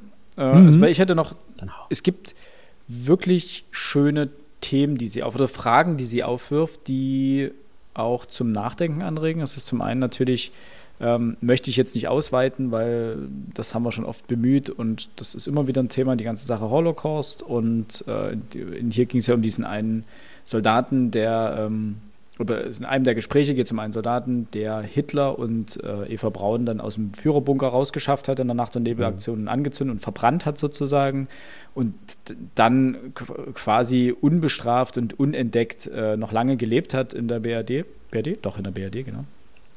Und da dann entspinnt sich eine Frage, wie kann es denn sein, dass äh, mitten unter den guten, guten Nachbarn denn ein ehemaliger Nazi gelebt hat und so weiter. Also diese ganze ähm, Thematik brauner Karrieren nach Ende des, äh, nach Ende 45, also in der BRD und auch in der DDR, muss man ja sagen. Also die Entnazifizierung hat ja nur die obersten Riegen zum Teil getroffen. Gerade Reihe 2, 3 und folgend waren dann in der Regel nicht davon betroffen. Und da gab es ganz viele, die nach, danach noch ganz normal auch in Führungspositionen weitergearbeitet und gelebt haben. Ja, Max, dazu was? Ja, denn das hat tatsächlich ja noch Einfluss auf die Geschichte. Denn genau das, Das wird Philipp ja dann vorgeworfen. Richtig. Dass er quasi genauso unter allen anderen auch über diese Debatten mit Untreue und Geheimnisse und ver- äh, Das steigert ja, sich ja. Ne? Also wir, wir fangen ja Richtig. wirklich mit, das zieht sich ja durch die ganzen Gespräche durch. Es sind ja alles Gespräche, die letztendlich charakterisieren, also die, die Tragweite von Philipps ähm, ja, Verfehlung, beziehungsweise von dem, was man ihm vorwirft, das alles decken diese Gespräche ja ab. Es geht ja dort die ganze Zeit um Lüge und Schuld von Dingen und um das Verschleiern davon. Ähm, und das ist an sich ziemlich gut konstruiert. Das erklär, erklärt sich halt bloß erst später und es ist bis dahin sehr, sehr krampfhaft. Ähm, aber was ich zum Beispiel als kleines Beispiel, was ich zum Beispiel als kleines Beispiel, ähm, einen ganz interessanten äh, Punkt fand, der ist jetzt nicht wahnsinnig weltbewegend, aber auf Seite 16, äh, in Seite 16, Seite 148 in Kapitel 16 äh, geht es um die Thematik ähm, Lebensabschnittsgefährten. Also um diesen Begriff Lebensabschnittsgefährten und äh, dass das ihre Eltern, also Elise Eltern, sehr verpönt haben, diesen Begriff. Und sie wirft einen ganz interessanten Blick darauf und sagt, ja, Lebensabschnittsgefährten sind doch eigentlich Menschen, ähm, die mich oder die eine Person einen gewissen Teil, einen gewissen Teil des Lebens begleitet haben und dann irgendwann nicht mehr Teil dieses Lebens waren. Das allerdings schmälert und überhaupt gar nicht ihren Einfluss auf das Leben oder auf das Leben des, der Protagonistin oder der, der Person der Betreffenden. Ähm, es unterscheidet sie aber zu den Personen, die immer da waren und die sozusagen geblieben sind und die äh, weiterhin Bestandteil des Lebens waren. Ähm, das fand ich einen ganz interessanten Blick auf diesen Begriff und hat so ein bisschen auch zum Nachdenken angeregt. Ähm, was ich dahin ganz interessant fand, wenn man jetzt einen aktuellen Partner oder eine Partnerin als Lebensabschnittsgefährtin bezeichnet, impliziert man ja eigentlich, dass das auch irgendwann endlich ist, also dass es endlich ist und irgendwann ähm, diese Person nicht mehr dazugehört. Und das gibt diesem Begriff ja eigentlich eine eher negative Konnotation, meiner Meinung nach. Ähm, das aber einfach nur als Beispiel, das durchzieht das ganze Buch. Es gibt immer wieder solche kleinen Themen, die angesprochen werden, die einen zum Nachdenken über solche Kleinigkeiten anregen. Und das ist durchaus ein sehr positiver Teil des Buches. um äh, meine, also ich, äh, übrigens, da hängt bei mir auch ein kleiner Zettel drin in, an dieser Stelle, weil ich das auch wirklich schön fand. Ähm, kann ich also abhaken, ist besprochen. Nein, weil ich es auch so schön finde, dass sie hier schreibt, äh, es gibt liebenswerte Bekannte, eloquent und klug, deren Meinungen sich, wenn man so wollte, bestimmten Zeitungen und den Ka Kommentatoren zuordnen ließen. Das fand ich ganz ja. schön gesagt. Nein, das, was ich noch ansprechen wollte, ähm, ist äh, einmal der Durand, der ältere Bekannte von Margot, ähm, ihr Onkel, den, den, ich übrigens eine sehr interessante und spannende Figur finde. Über den wird hier Folgendes zur achten, äh, äh, zu dessen Vergangenheit gesagt. Ähm, das Schweigen etwa zu seinem Irrglauben auf Seite 115 der sexuellen Befreiung. Frauen, auch Minderjährige, seien durch Macho-Freidenker wie ihn zum Spielball freier Liebe und zu Covergirls einer neuen, vermeintlich aufgeklärten Pornografie gemacht worden, warf ihm eine Frauenrechtlerin vor. Das Lustige ist, das hätte eins zu eins bei Michelle Wellbeck drinstehen können in Elementarteilchen. Von, von mhm. der Thematik.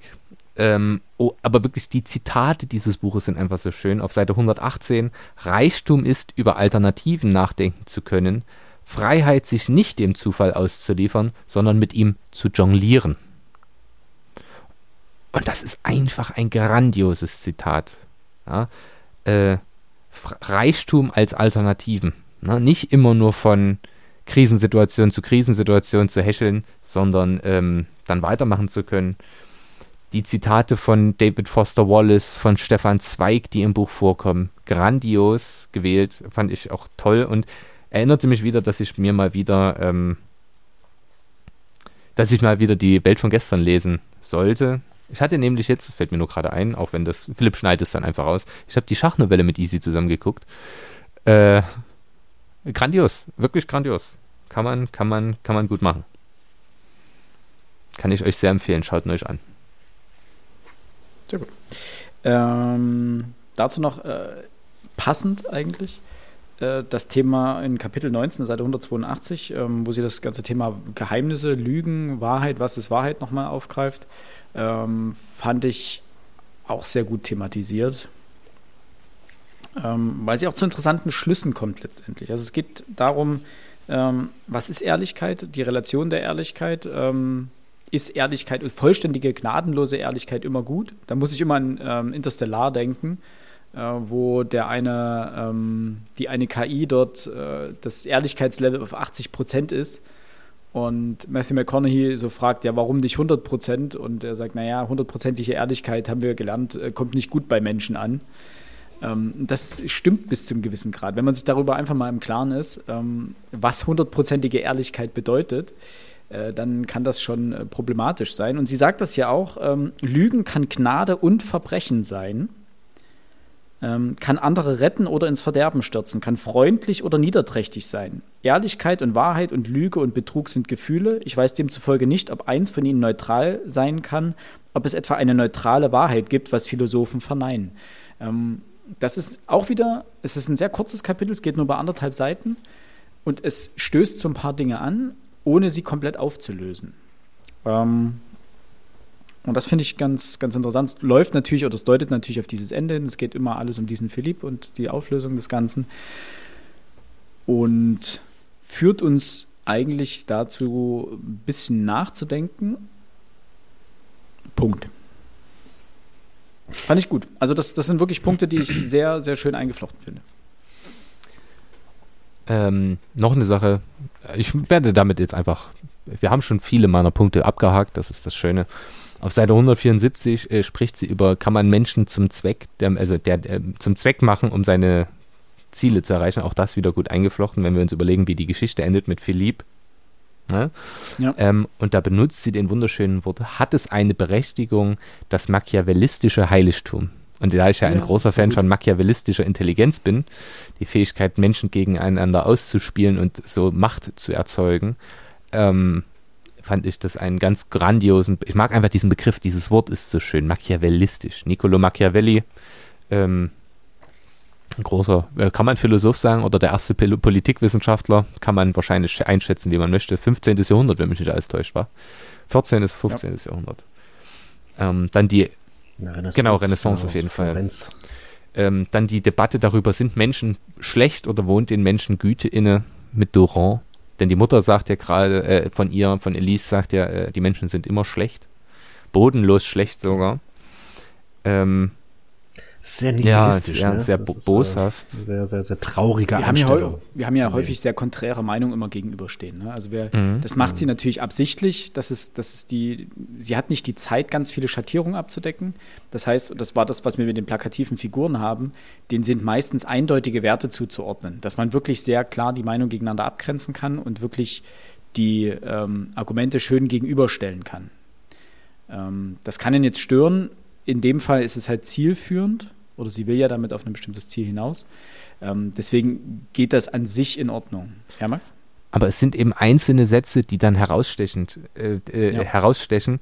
Denn Durand sagt, das Gute könne man nicht an, sondern nur aberziehen.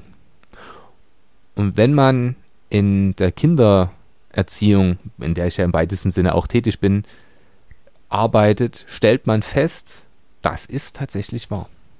Also das ist meine persönliche, also wahr ist natürlich so eine, wieder eine schwierige Sache, es ist eine These, der ich aber wirklich beipflichten möchte.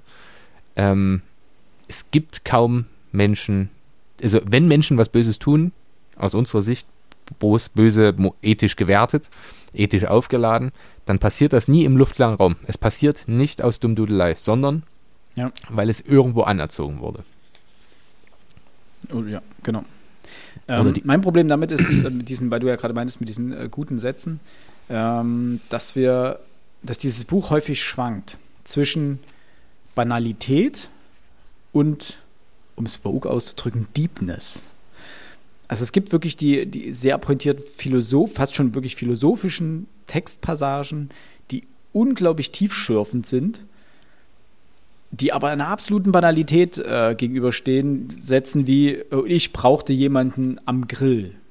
Ob ich jetzt das Huhn als erstes auflegen soll oder das Gemüse, wie man was gart. Und dann kommt so ein ganz banales Gespräch oder dann, und das kommt nicht nur in den Gesprächen vor, sondern es kommt auch in ihrem Berichtteil äh, vor, dass da so ganz große Banalitäten kommen, wo du dir eigentlich fast schon an den Kopf greifst. Gefolgt wieder von äh, einem Teil, der über Kant und seine und die Kantsche Philosophie ähm, diskutiert. Das war immer ein bisschen, bisschen schwer. Ich will gar nicht das Gefühl aufkommen lassen, dass ich das nur positiv sähe, denn ich habe Nee. auch noch ein Argument oder ein Beispiel für Sprache, die mir so unfassbar gegen den Strich geht, die mich wirklich aufgeregt hat, weil sie aufgesetzt ist und weil sie so nervtötend ist, dass man es kaum fassen kann. Nämlich Dann machen wir das jetzt noch und dann sprechen wir über das Ende. Und Genau. dann kommen wir zum Fazit. Yes, Sir. Auf Seite 207 spricht sie über ihre Reaktion auf, wir haben gespoil die Spoilerwarnung gegeben, Philipp, Philipp stirbt, ja, ja, wie sie darauf reagiert. Und dort äh, schreibt sie dann immer in diesem einen Ton. Ich hatte keinen Hunger, keinen Durst, sah in regelmäßigen Abständen nach der schlafenden Margot. Ich musste nicht aufs Klo, meine Hände zitterten und ich konnte nichts dagegen tun, aber als abermals Play zu drücken. Ich klammerte mich an Larry Carlton fest, bis Dora kam. Ich wollte den Tod hören, der erst mit 10 Uhr PM äh, mein Bewusstsein erreichte. Ich verinnerlichte mit jedem Ton, dass es nicht wieder gut werden würde, dass ich nichts tun konnte, um irgendetwas besser zu machen, dass ich niemandem mehr helfen konnte. Versuchen Sie es. Hören Sie jetzt das, bla bla bla bla bla. Dieses Ich weil das, ich mach das. Oh, Gottes Willen. Ist ja auch absichtlich gewählt. Ne? Es gibt ja dann dieses nur das eine Stück Repeat, Repeat, Repeat, Heavy Rotation. Also äh, es ist ja auch hier sehr, sehr bedacht, ge- was heißt bedacht gewählt, aber es ist absichtlich gewählt und das macht es nicht besser. Eben. Es ist Absicht und es ist wirklich so aufgesetzt, so, konstru- äh, äh, so, so, so. Das Konzept ist mir klar, aber es ist eben einfach unnatürlich. Es ist wieder natürlich, so denkt niemand. Ich denke so nicht. Es tut mir leid, selbst in Krisensituationen denke ich nicht so. Und, und damit kommen wir leiten wir so langsam zum Ende über, ähm, es ist schon in dem Teil, der überflüssig war letztendlich. Ähm, es ist die- die- sehr zweigeteilt. Es gibt ja nochmal diesen, diesen Abschluss, äh, mit dem, wo sie mit dem Blumenhändler spricht. Der ist wieder relevant. Der hat, ähm, was heißt relevant, aber der hat einen, der hat einen gewissen Zweck. Ähm, Ein Lieblingskapitel fehlt nämlich noch, deswegen. Okay, das kannst du gleich noch anbringen. Ähm, dieses Ende. Am Ende löst sich das Ganze auf. Ähm, man findet heraus oder es wird herausgefunden, dass Philipp äh, neben seiner normalen Agentur noch eine zweite Agentur hat, hat für Alibis. Das heißt, jeder, der für irgendetwas ein Alibi braucht, kann sich an diese Agentur wenden und diese Agentur faked alles Mögliche, was man dafür braucht. Ja, also wenn man mit, mit seiner Geliebten irgendwie ein Wochenende auf irgendeinem Chateau verbringen will, dann wird äh, für dieses Wochenende eine Schulung gefaked oder eine Weiterbildung. Weiterbildung, genau, Genau, wo man dann seiner Frau sagen kann, hier, ich war auf dieser Weiterbildung, hier ist das Zertifikat, ich habe teilgenommen, hier sind Fotos drauf, wo ich mit den ganzen Kollegen stehe und so weiter. Ähm, dass diese Agentur auch eigentlich einen anderen Hintergrund hat, nämlich den Menschen ein Leben zu ermöglichen, das sie ansonsten nicht leben könnten. Das kommt so ein bisschen unterschwellig. Also es geht natürlich auch darum, ähm, wenn man arbeitslos war lange Zeit, dass man nicht als arbeitslos erscheint im Lebenslauf. Sowas faken die auch, dass man die bessere Chancen hat auf dem Arbeitsmarkt dahingehend. Ähm, weil ja auch Philipp eigentlich äh, Marokkaner war, glaube ich, ja, Mhm. richtig. Ähm, es sehr schwer hat am Anfang unter seinem richtigen Namen äh, einen Job zu finden, weil alle, die Nas- sobald Nasir. Nas, Nasir oder Nashir, Nasir, ähm, alle, die so, sobald sie seinen Namen gehört haben, haben sie sich nicht mehr zurückgemeldet. Und diese Agentur hat natürlich auch Personen mit diesem Problem geholfen, letztendlich. Ähm, aber, also genau, das kommt am Ende raus. Margot ist total erschüttert und Philipp schnappt sich seine Sachen, äh, küsst sie nochmal auf, den- auf, die, auf die Stirn oder auf den Kopf oder aufs Haar ähm, und sagt, er möchte ihr Zeit geben und will scheinbar, das äh, wiederholt Elise auch ganz häufig, einfach nur für den Abend wegfahren, um ihr diesen Raum zu geben. Und auf, der, auf dieser Fahrt weg vom, äh, vom Haus äh, verunglückt er tödlich. Und das ist die eine Frage, warum muss er sterben in diesem Buch?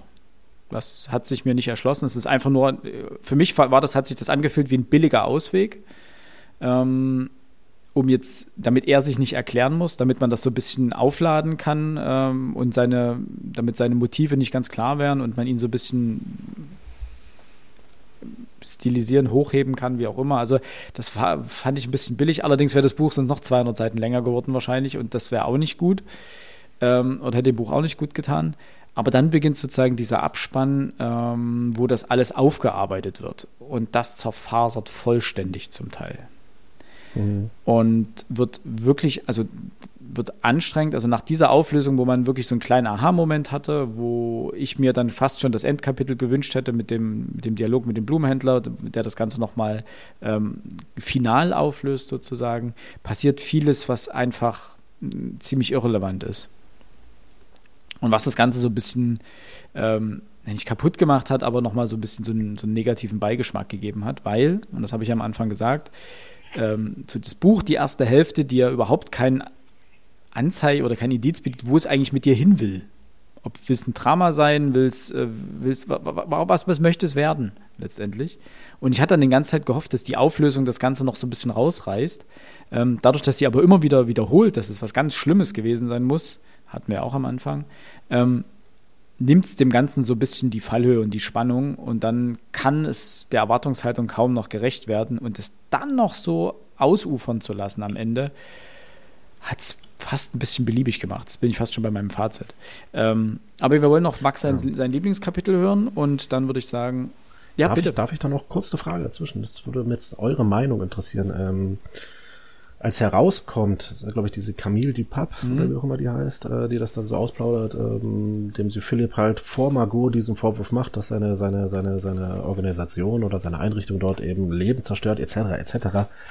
Ähm, es nimmt im, im gesamten Buch relativ wenig äh, Platz ein. Also, jetzt, glaube ich, das geschieht auf zwei Seiten. Ne? Und dann äh, nochmal zwei Seiten später verabschiedet sich Philipp ja schon von, von Margot ähm, und Margot ja komplett geschockt. Ähm, da würde ich mich jetzt euch äh, von euch wirklich wahnsinnig interessieren. Haltet ihr, wie das geschildert ist, für glaubwürdig? Also das ist so, also, weiß nicht, Margot, die da so vollkommen geschockt ist und gar nicht mehr in der Lage ist, irgendwie noch mit, mit Philipp zu reden oder, oder ihm die, die kalte Schulter nur noch zeigt, weil sie ihm äh, ernsthaft. Ja, doch, also das kann ich schon nachvollziehen, dass sie davon sehr geschockt ist. Doch. Finster? Äh, es nimmt wenig Raum Ja. ein und das finde ich tatsächlich sogar mal gut, dass es wenig Raum einnimmt, Okay. weil das darf nicht mehr ändern. Das muss wirklich mal also prägnant sein. Das muss auf den Punkt formuliert sein. Und sie hat ja eine ganz andere Erwartung. Sie kennt ja diese gesamte, diesen Background nicht weiter. So, sie weiß, dass der von dort kommt, aber dass, dass es halt in diese Facette reingeht, das weiß sie ja nicht. Und dass sie davon erstmal geschockt ist, ich glaube, das ist wirklich sehr menschlich. Und Sie fragt aber nee, nicht nach. aber in dem Moment bist du ja so geschockt, Das dass du. dieses- dieses- das ist dann auch nicht rational zu erklären. Also Schockmomente Das- das wäre werden meine aus meiner Sicht Das nicht meine rational Frage. zu erklären. Ja. Was ich dann Das ist halt der, dementsprechend. was ich, also, darf ich gerade ganz kurz zwischenfallen? Ähm, das ist genau der, das, was ich meinte mit, ähm, deswegen muss er sterben. Ansonsten hätte es diese komplette Szenerie gegeben, äh, geben müssen, dass sie nachfragt, dass er sich Das erklären stimmt, muss ja. und so weiter. Und damit, sie wählt damit den leichten Ausweg, lässt ihn sterben und damit kann das so auslaufen, ohne dass man sich als Leser fragt, ja, wo bleibt ihre Reaktion jetzt ihm gegenüber darauf? Hm. Also das kann ich zum Teil schon nachvollziehen. Ähm, mir war das, mein Problem an der Stelle, es war mir egal. Also diese ganzen Personen waren mir so egal. Da kommen wir dann im Abschlussfazit dazu. Jetzt magst du jetzt noch was dazu sagen. Mm, Ich wollte schon wissen, was es mit denen auf sich hat, denn ich fand äh, Margot, Philippe und Doran wirklich interessant. Gebe ich ja jetzt offen zu. Finde ich, fand, fand ich interessante Figuren und deswegen ist auch Kapitel 26, in der die Geschichte von Philippe geschildert wird und quasi mal als eine ganz klassische Lebenslaufgeschichte, wirklich eine ganz normale Erzählung. Dort steht nämlich endlich mal der Inhalt über der Form. Und dann wird für mich, ob da jetzt Logiklöcher drin sind oder nicht, war mir jetzt erstmal wurscht. Aber, also ist mir jetzt keins direkt aufgefallen, aber es war erstmal stimmig. Dann war es für mich nachvollziehbar, ob so eine Agentur möglich ist, keine Ahnung, aber das hinterfrage ich nicht weiter. Das passt für mich grundsätzlich. Es hat mich wirklich interessiert, was Philipps Vorgeschichte ist. Und ich finde die Vorgeschichte echt cool. Da hätte man noch mehr draus machen können, aber sei es drum. Und Was spannender ist das restliche Buch. Das war mein ja, Problem. deswegen ist es auch mein Lieblingskapitel. Das Kapitel ist nämlich wirklich schön rund. Ähm, und dass ähm, Margot wahrscheinlich diese Agentur später weiterführt, ist, finde ich, ein grandioser Abschluss. Und wenn man es damit belassen hätte, ach, was wäre das Mhm. gut gewesen. Ja, das. Ähm, Hm. deswegen, das fand ich noch richtig cool. Ich fand generell die Auflösung als solche okay, also wirklich schön. Aber Elise ging, also Elise hätte es nicht gebraucht. Also die Hauptfigur. Nicht, ne? Na, alle, alle Nebenfiguren sind total cool, aber die Hauptfigur ist mir halt wirklich unsympathisch und geht mir auf den Kranz. Andersrum, man braucht auch immer Figuren, um sich zu reiben. Das ist ja völlig okay. Ja, aber das ist genau mein Problem bei ihr. Sie war mir, Elise war mir egal und ihr Schicksal war mir auch egal. Also, weil es ist kein Schicksal, es ist einfach so, sie, sie meandert da so ein bisschen durch die, durch die Handlung. Und was mit ihr passiert, war mir absolut egal. Die, meine Lieblingsfigur in dem Buch ist der Onkel Doran, weil ich ihn absolut grandios finde, wie er, wie er agiert ähm, ich auch. wie er sich verhält und äh, wie er zu den Themen steht. Er ist ja quasi ein Abbild von Philipp so ein bisschen. Andersrum, Philipp ist ein Abbild von ihm, ist ja auch, äh, er ist ja quasi seine Art Förderer letztendlich oder der, der das alles auf den Weg bringt. Ähm, Margot war mir ein bisschen zu aufgesetzt. So, die erfolgreiche Schriftstellerin ist halt sehr plakativ. Die sie ja eigentlich Ähm, nicht ist, denn das Buch, das sie ja die sie berühmt ja eigentlich macht, nicht ist. Ja. Das, genau, Ist nicht ist von nicht von ihr. Das war auch deswegen vermutlich auch das Einzige, was sie sozusagen nicht den ähm, Kindern gegeben hat. Restaurant nicht den Kindern gegeben hat, so. Ähm, ja. Aber das war so grundlegend mein, mein Meinung. Kommen wir doch jetzt zum Schlussfazit. Und zu euren. Ja. Dann Oh, würde ich noch Alex. eins, eins noch. Ah ne, das nehme ich, das nehme ich Ja, als dann Fazit fang rein. doch nehme ich gleich an. Soll Alex wieder den ersten machen, der Arme? Äh, okay. ja, Wenn das jetzt gerade schon sagt. Ist okay. Bevor ihr mir hier jetzt mache ich wieder wegnehmt äh, von meinen Punkten. ähm, ja, es ist, äh, ihr ihr habt es tatsächlich nicht geschafft, mir das Buch jetzt hier wieder groß schmackhaft zu machen. Also es bleibt dabei, ähm, ich werde kein großer Freund dieses Buches werden. Ähm, auch eins von diesen Büchern, wo ich jetzt nicht irgendwie groß bestrebt bin, mir von der Autorin noch andere Bücher zu besorgen, um mal reinzuschnuppern. Wahrscheinlich sind die anderen viel, viel besser, aus meiner Perspektive, ne, das kann sein. Ähm, ich will das Buch an sich gar nicht schlecht reden. Es hatte, ich hatte schon gesagt, es hat seine Fans und diese Fans hat äh, zweifellos auch zu Recht. Ich werde nicht dazu gehören. Mir, mir widerstrebt so ein bisschen dieses, dieser stilistische Ausdruck, den die Autorin in ihrem Buch schafft. Und ähm, wir sind jetzt am Schlussfazit und das passt ganz gut, weil einen ganz, ganz großen Kritikpunkt habe ich noch gar nicht genannt und der muss jetzt ganz am Schluss kommen, weil er viel mit dem Ende zu tun hat. Wir wissen ja, dass die Geschichte, ähm, ich, ich hatte die ganze Zeit jetzt überlegt, äh, 30 Jahre hatten wir gesagt, ne, nach den Ereignissen die, ich habe keine Ahnung, wo ich das her habe, äh, mit den 30, also mir, mir ist 30 ja, Jahre. Sie sagt irgendwann, sie ist genauso alt okay. jetzt wie die Margot früher und ich glaube, die Margot ist paar 50 und am Anfang ist sie 24, das 30 Jahre, das kommt ungefähr hin. Sie sagt es auch ganz, sie sagt auch am Ende so, das ist jetzt 32 Auf Seite Jahre 1 steht ja auch schon, vor Jahren ist da die Rede, ne? Also ähm, wirklich, es ist aus der Retro-Perspektive geschrieben, dieses Buch, wenn man so, also erzählt aus dieser. Und ähm, wir haben ja schon gesagt, ein bisschen ein Problem hatte ich damit, dass so viele gesellschaftliche Themen, wie wir sie jetzt haben, ne? also Identitätspolitik, Rassismus etc. etc. reingenommen werden. Es werden aber auch ganz äh, tagesaktuelle Ereignisse werden in dem Buch mit erzählt. Ob das jetzt Trump ist oder aber, was was meiner Meinung nach hätte überhaupt nicht sein müssen, die Corona-Pandemie. Also wir wissen, die Autorin hat das Buch jetzt eben in der Corona-Pandemie geschrieben. Ähm, die Corona-Pandemie läuft jetzt seit knapp zwei Jahren. Also, ne, das ist der maximale Zeitraum, in dem sie dieses Buch geschrieben hat. Was ich der Autorin jetzt an der Stelle aber vorwerfen möchte. Das Buch ist 30 Jahre ähm, aus, in der Zukunft gewissermaßen, erzählt man das so. Also in 30 Jahren wird die Geschichte erzählt. Und ich frage mich wirklich, warum hat denn die Autorin nicht ähm, und das darf sie ja als, als, als fiktive, in einem fiktiven Werk darf sie das schreiben. Warum schreibt sie denn nicht einfach so ein paar Dinge, die in der Zeit äh, seitdem passiert sind? Sie hätte schreiben können, die Corona-Pandemie, die 2027 vorbei war. Ob das stimmt, ist doch scheißegal. Hm. Verstehe, was du meinst. Sie hätte schreiben können, Trump schafft's nochmal an die Macht. Ne, etc. Also solche, solche Dinge. Sie hat 30 Jahre lang Leerlauf. Sie fängt so viele Dinge an, ähm, über die sie spricht ob das Ereignisse sind, ob das gesellschaftliche Themen sind und diese brechen gewissermaßen danach vollkommen mhm. ab. Warum denn sei doch mutig? Oder lass Mädel. es weg. Sag doch was drüber. Es muss doch gar nicht stimmen. Na, aber das ist doch irgendwie, das ist doch cool. Das ist, das, das hat mir so, so am Ende dann wirklich so ein bisschen, ja, fast schon gefehlt. Lange, lange Rede, kurzer Sinn. Äh, es ist, äh, ich, ich werde nicht mehr warm mit diesem Buch und von mir gibt's daher auch bloß. Okay, komm, machen wir drei was geben wir? Drei, was vergeben wir? Donut drei, Pools. Drei, drei, drei Essen. Drei Donut Pools. Drei Donut Pools finde ich drei gut. Donut, ja. Drei Donut Pools. Das ist, ne? Ähm, nur kurz dazu, zu diesen, ähm, ja. diesen alltäglichen Dingen, die sie einflechtet. Also Trump wird ja innerhalb von einem Dialog, ein, äh, also so einer Dinner-Szene mhm. eingeflochten. Mhm. Er wird nicht namentlich genannt, aber es ist ganz klar, dass er gemeint ist. Ähm, Stimmt. Das fand ich okay da war es passend. Äh, die Pandemie wird in den äh, Berichtsteilen, ja genau, Zweimal, in den Berichtteilen erwähnt. Ja. Da gebe ich dir vollkommen recht, das hätte nicht sein müssen, weil sie keinen, sie bieten keinen Mehrwert. Überhaupt also nicht. Also sie hätten. Ne? Und deswegen sage ich dann, dann, dann lass doch die Pandemie 2000, von mir aus lass die erst 2032 ein. Genau, also lass sie ganz weg. Vollkommen okay. Ja, eben, ganz weglassen wäre jetzt, weil das, das war, weg, ne? wie gesagt, wenn das in den Dialogen mit drin ist, okay vollkommen. Also ja, sie mhm. sagt, das, sind, das ist dann eine Zeit, wo sie dann besonders viel geschrieben hat, weil sie eh nichts anderes machen konnte. Ja, bla, interessiert kein Mensch. Also bringt dich im mhm. Buch nicht weiter, es ist einfach nur füllt ein paar Sätze, die komplett irrelevant sind.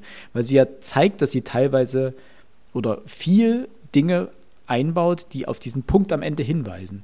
Und dazwischen solche Belanglosigkeiten. Deswegen meine ich, es, es schwankt so hin und her ähm, zwischen wirklich tiefgründigen Themen und Banalität und da komme ich jetzt gleich schon zu meinem Fazit. Äh, ich habe mich durch dieses Buch arbeiten müssen. Das kann ich so sagen. Es gab Passagen, die mir leichter ähm, fielen, sie zu lesen. Das waren vor allen Dingen die Berichtteile äh, am Anfang. Äh, gegen Ende drehte sich das ein bisschen. Da waren die Dialoge oder die Dinner-Szenen ähm, deutlich besser und deutlich stärker, ähm, weil ich dann auch erkannt habe, wo das Buch mit mir hin möchte. Äh, dann funktionierte auch alles besser.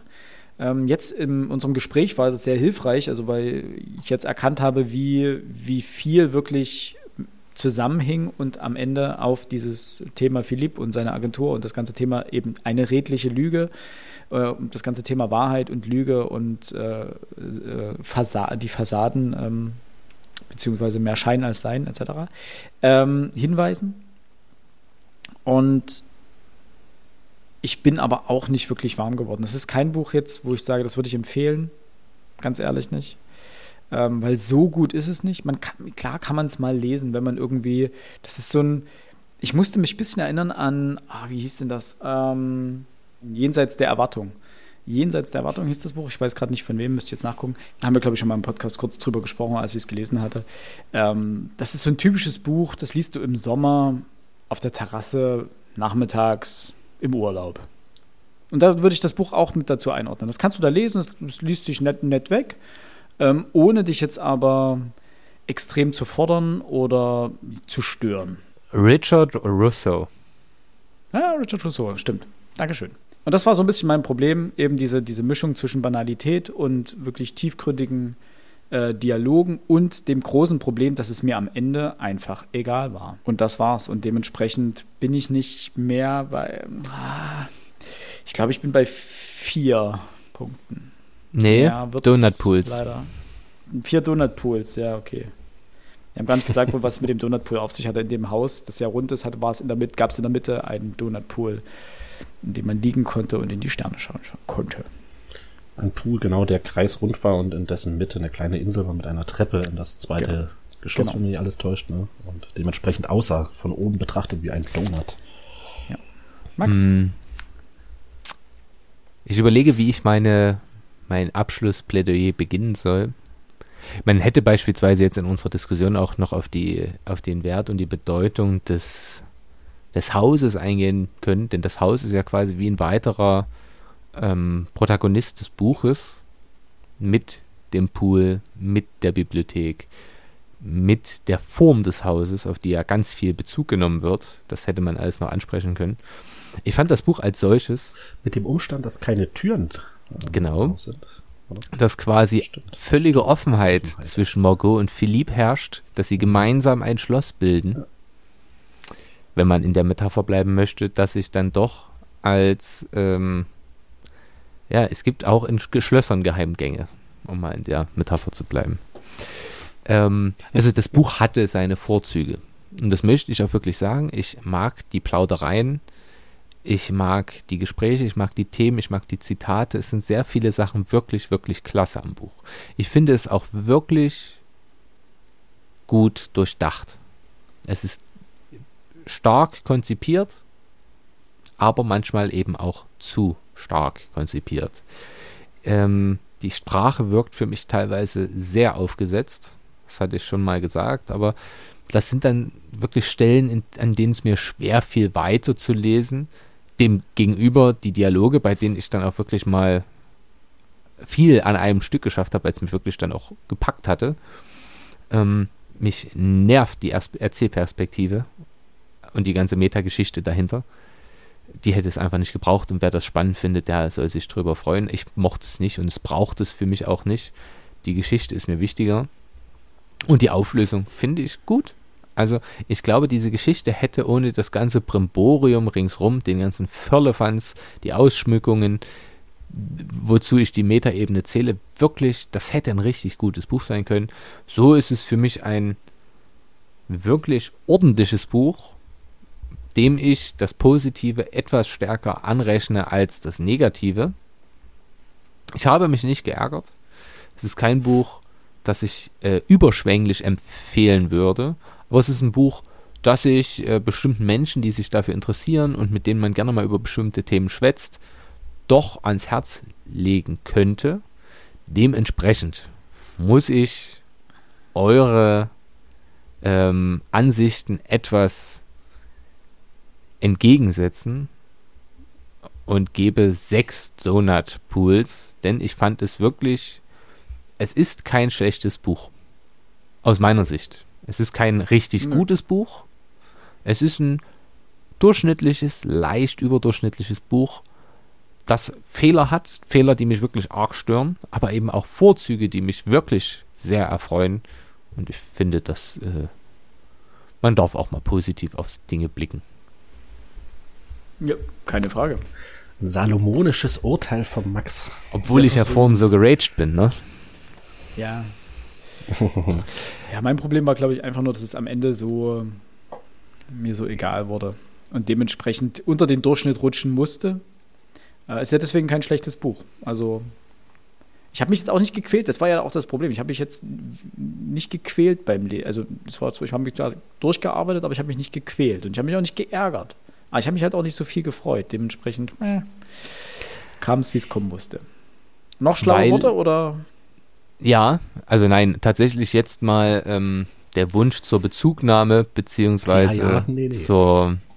Ich möchte die Zuhörerinnen und Zuhörer dazu auffordern, mal wieder in Aktion zu treten. Wer es bis jetzt geschafft hat, unseren Ausführungen zu folgen, der kommentiere bitte. Wie heißt das Schiff? Das Schiff heißt Taurus, glaube ich, ne? Ja, ich glaube, ja. Hm, Es heißt Taurus. Name, ich bin ja. mir relativ sicher, ohne es mir aufgeschrieben zu haben. Der kommentiere bitte Taurus, T-O-R-U-S, in die Kommentare und nehme Bezug auf unsere Ideen. Falls ihr es gelesen habt, umso besser. Das würde uns noch mehr interessieren. Äh, Schreibt es gerne bei Instagram mit rein oder schreibt uns anderweitig. Das interessiert uns immer sehr. Ähm, und ich kann in, wieder einmal summi- äh, äh, zusammenfassen, es hat mir wieder Spaß gemacht. Und ich glaube, das war eine interessante Debatte auch zum Zuhören. Hoffe ich, dass die Zuhörerinnen und Zuhörer das ähnlich sehen. Das ist jetzt immer der Punkt, an dem Philipp gerne denn sagt, unterstützt uns, uns doch bitte auch auf Instagram und ähm, Twitter und äh, ich weiß gar nicht, wo wir noch überall sind. Äh, ich habe heute wirklich mit Schrecken gelesen, dass wir ab spätestens übermorgen nicht mehr auf, also wir haben heute den 29.03., äh, dass wir nicht mehr auf StudiVZ vertreten sind, weil StudiVZ äh, am 31.03., wenn mir nicht alles täuscht, endgültig dicht gemacht wird. Nein, doch. Ja, dachte ich auch. Äh, StudiVZ geht den Gang alles Irdischen und wird endgültig geschlossen. Das ist das Ende. Ist genau. Ich war nur bei SchülerVZ. Und Jappi und Knuddels. Was zur Hölle?